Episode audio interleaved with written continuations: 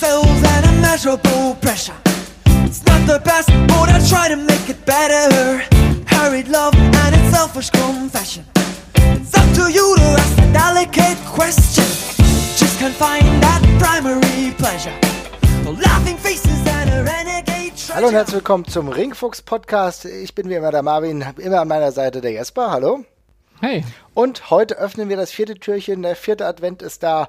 Und in Sachen Guilty Pleasures habe ich mir was rausgesucht. Es ist nicht persönlich eine, ähm, ein Gimmick beziehungsweise eine Person, sondern es ist eine ganze Ansammlung. Aber ich nehme mir dann gleich dreimal raus. Und zwar mysteriöse Gimmicks, also supernatürliche Gimmicks, die so ein bisschen mein Guilty Pleasure darstellen. Das hat früher schon angefangen mit dem viel besprochenen, der war ja nicht zum ersten Mal in unserer Sendung, Papa Django. Na, das war so die mhm. ersten Anfänge von einer supernatürlichen Person und ich gedacht habe, Alter, was ist das denn für ein Freak?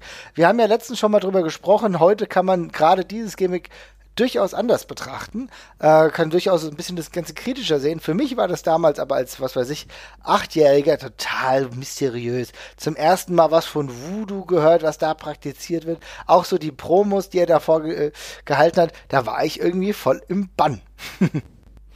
Ja, ich, wir können ja schon mal ganz kurz vorwegschieben. Also wir machen hier jetzt einen riesen Fass auf, was wir in dieser, in dieser kurzen Adventskalenderfolge nicht ganz abfrühstücken äh, werden können. Ja, mhm. Darum werden wir uns da im neuen Jahr auf jeden Fall nochmal äh, en Detail diesen etwas kuriosen Gimmicks, glaube ich, widmen. Also den supernatürlichen, sage ich jetzt mal.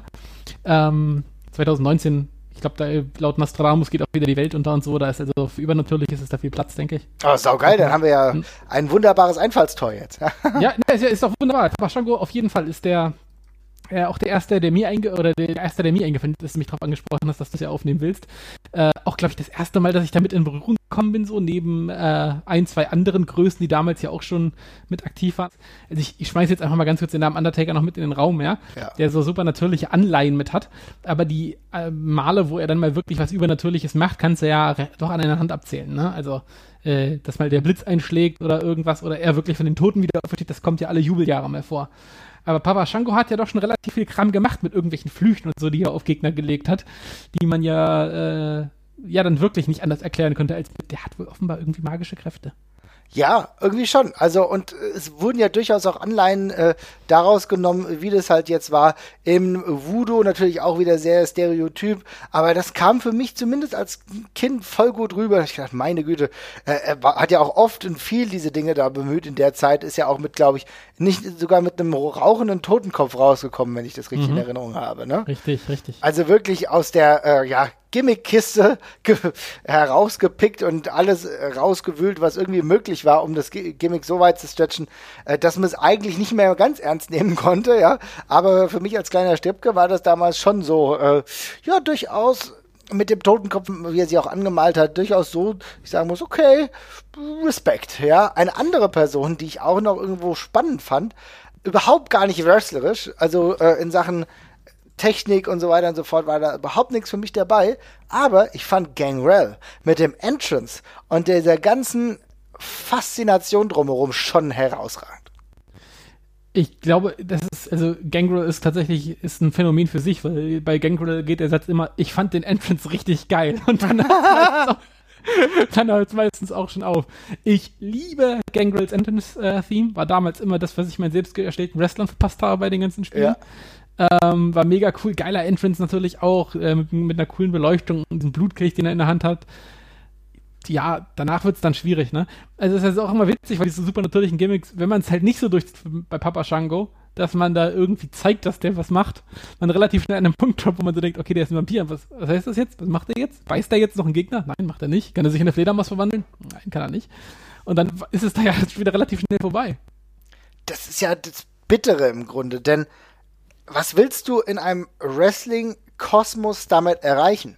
Und bei Gangrel ja. war es ja zum Beispiel teilweise in Ordnung, äh, weil er so ein paar Gimmicks hatte. Wir hatten über den Entrance gesprochen, dann gleichzeitig das Bloodbath, was es öfter mal gab. Warte mal, das muss ich, das will ich jetzt aber mal ansprechen, weil das macht überhaupt keinen Sinn. Ja.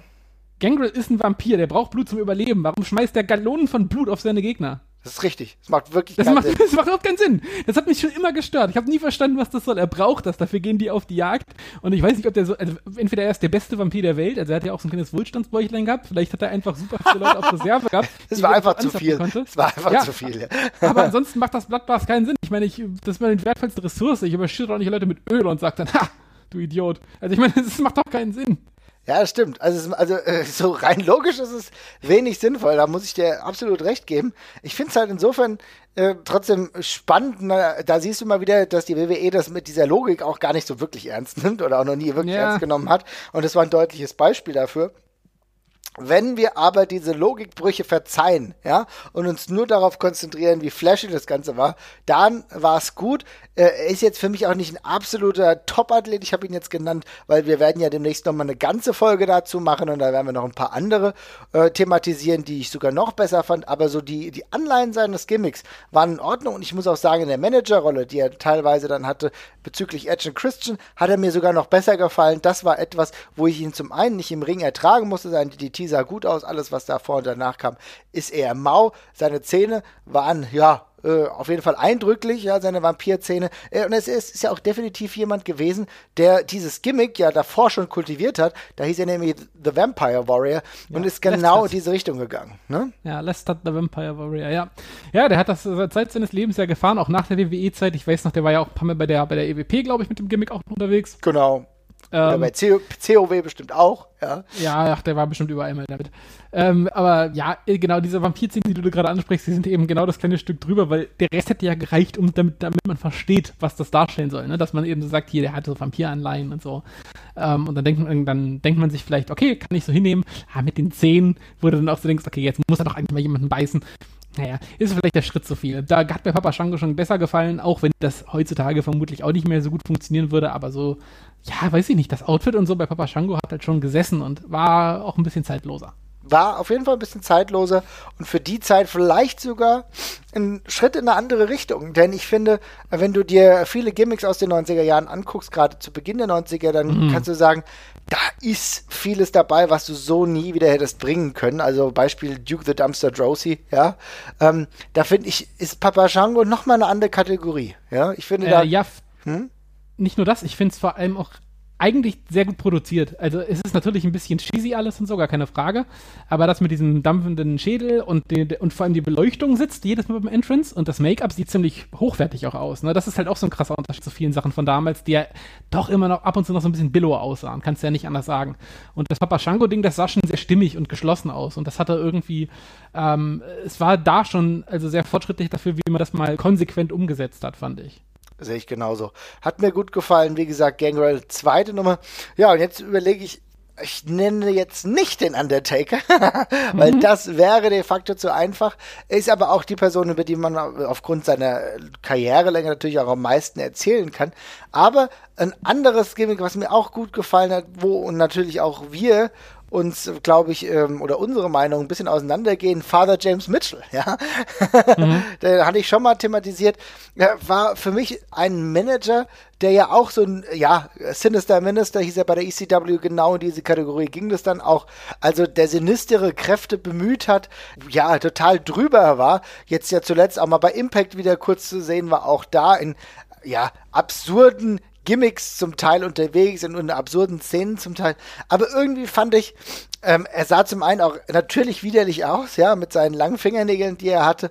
Und ich fand aber, er hat potenziell farblosen Charakteren wirklich was gegeben. Wenn ich mir zum Beispiel äh, überlege, dass er Tajiri oder Mikey Whipwreck gemanagt hat, die beide keine Charisma-Monster sind. Und denen hat er wirklich geholfen. Ja, das ist richtig. Also der hat äh, schon immer ganz schöne Projekte bekommen, um die er sich kümmern durfte. Äh, hat auch in meinen Augen manchmal nicht so hundertprozentig gepasst, eigentlich die Pairings, die da, die da, die da entstanden sind. Äh, aber ja, also äh, er ist halt dermaßen over the top und so drüber, dass es meinen Geschmack ein bisschen verfehlt. Aber genau das hatten wir ja, wie du schon gesagt hast, schon mal besprochen. Es hat auf jeden, er hat auf jeden Fall seinen Platz. Was mir dann jetzt gerade auffällt, wo du das sagst, wir reden hier von supernatürlichen Gimmicks, aber eigentlich ist es ganz spannend es sind eigentlich immer die gleichen drei, vier Bereiche, aus denen wir uns da bedienen beim Wrestling, oder? Also es gibt so Kultisten, es Mhm. gibt äh, Vampire, es gibt so ein bisschen Goths und dann war es das eigentlich schon. Es gibt ganz wenig, also zum Beispiel Futuristisches gibt es ja ganz wenig im Wrestling. Oh ja. Was man sieht. Also Untote gibt es noch, aber jetzt sage ich mal, es gibt den einen oder anderen Astronauten, den ich jetzt nicht nennen werde, weil wir den schon besprechen in der großen Folge. Aber gab es mal, gab's mal einen richtigen außerirdischen Wrestling? Also zumindest auf großer Bühne? Ich glaube nicht. Ja, ich weiß nicht, vielleicht ist es jetzt PCO, ja, der, der Canadian Frankenstein, ja, aber es ist auch ein Frankensteins Monster. Ähm, ja, es ist eine gute Frage. Ich bin relativ froh, dass es keinen Außerirdischen gibt, ja. Vielleicht ist DJ Z in Anleihen äh, mittlerweile so in diese futuristische Richtung gegangen, aber sowas wirkliches, äh, wirklich, ja, Alienhaftes gibt es zum Glück nicht. Ich glaube, es ist jetzt auch nicht so dramatisch, wenn ich ehrlich bin. Ja, ja, andererseits hättest du das gleiche gesagt, hätte ich dir gesagt, es gibt einen untoten Totengräber. Ja. Also das hätte der, der auf dem Papier ist jetzt auch nicht gesagt, ja, geiler Shit, das brauche ich, genau das ist, was ich brauche. Das also, ist auch sowieso noch, das ist auch sowieso ein Ding, das wir auf jeden Fall nochmal besprechen müssen, weil die grundsätzliche Voraussetzung, einen Untoten in Wrestling zu stecken, ja, ist schon, ist schon weit hergeholt. Da brauchen wir nicht erst den Yeti hierher zerren, ja. Ja, das ist tatsächlich so. Aber The Great Mutter ist auch ein mystisches Gimmick gewesen. Ja, okay, aber der ist, den finde ich trotzdem schon so, ja, mystisch, aber auch das ist eher so klassisch, klassisch mystisch für mich. Ist halt klassische japanische Mystik. Ist so ein De hat wieder so Dämon-Anleihen, weißt du? Und das ja. ist ja im Wrestling Dämonen, im Wrestling gibt es ja wie Sand am Meer. Aber trotzdem mit einem ganz eigenen Twist, weil das vor ihm gab's gut, gab's The Great Kabuki, wo die Anleihen auch irgendwo auf jeden Fall da waren, aber er hat es ja noch mal kultiviert und er war lustigerweise, war Keiji Muto mit seinem Great Muta Gimmick ja jemand, der genau in diese futuristische Richtung gegangen ist, die du eben gerade angesprochen hast, denn zu seiner Zeit, als er zwischen den Ligen geschwebt hat, meistens dann zuletzt bei All Japan, hat er aus diesem traditionellen Great Muta mit Facepaint, damals hat er noch lange schwarze Haare gehabt, hat er was ganz anderes gemacht und hatte, hatte eine Maske, ja, hat ja eine Maske mhm. angehabt oder teilweise teilweise auch die, also so Brillen und so weiter und so fort, hat eine eigene futuristische Entwicklung genossen, dieses Gimmick, um es frisch zu halten. Und das war mein, für mein Dafürhalten einer der größten Vorteile dieser, dieser Langlebigkeit des Great Mutter Gimmicks. Denn für mich hat das auch im Jahr 2005 oder so noch wirklich gut funktioniert. Während andere Gimmicks, wie zum Beispiel Kane, irgendwann nicht mehr funktioniert haben. Ja, weil Kane immer eigentlich der gleiche Typ war, der vielleicht mal lange, mal kurze Haare hatte, aber nicht wirklich großartig viel an seinem Gimmick gemacht hat. Man hatte fast das Gefühl, Kane hat mehr, äh, mehr an seiner äh, Entrance Music als an seinem Gimmick gemacht. So ein Masken-Relaunch oder ein Masken-Makeover hätte da wahrscheinlich auch mal ganz gut gepasst. Weiß nicht, warum er sich das nicht getraut hat oder vielleicht sogar auch beim Undertaker. Aber ich glaube, das werden wir dann irgendwann in späteren Folgen thematisieren. Trotzdem muss ich sagen, The Great Mutter für mich als einer der top-mystischen Charaktere definitiv anzusehen. Ja, okay. Na gut, ja, äh, mystisch trifft es da vielleicht. Ja, wobei Supernatürlich ist da natürlich auch mit drin. Also insofern ein gutes Beispiel, auch ein sehr frühes Beispiel. Äh, insofern wirklich gut. Und auch ein guter Stellvertreter jetzt für die Folge, finde ich. Ich würde auch sagen. Ja, ansonsten haben wir es. Jetzt eine relativ kurze Folge geworden ja. mit meinen Guilty Pleasures.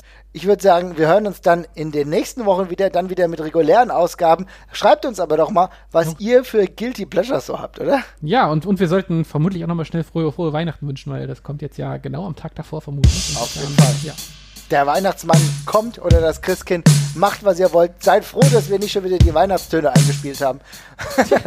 Und wir hören uns ganz bald wieder. Ciao, ciao. Ciao.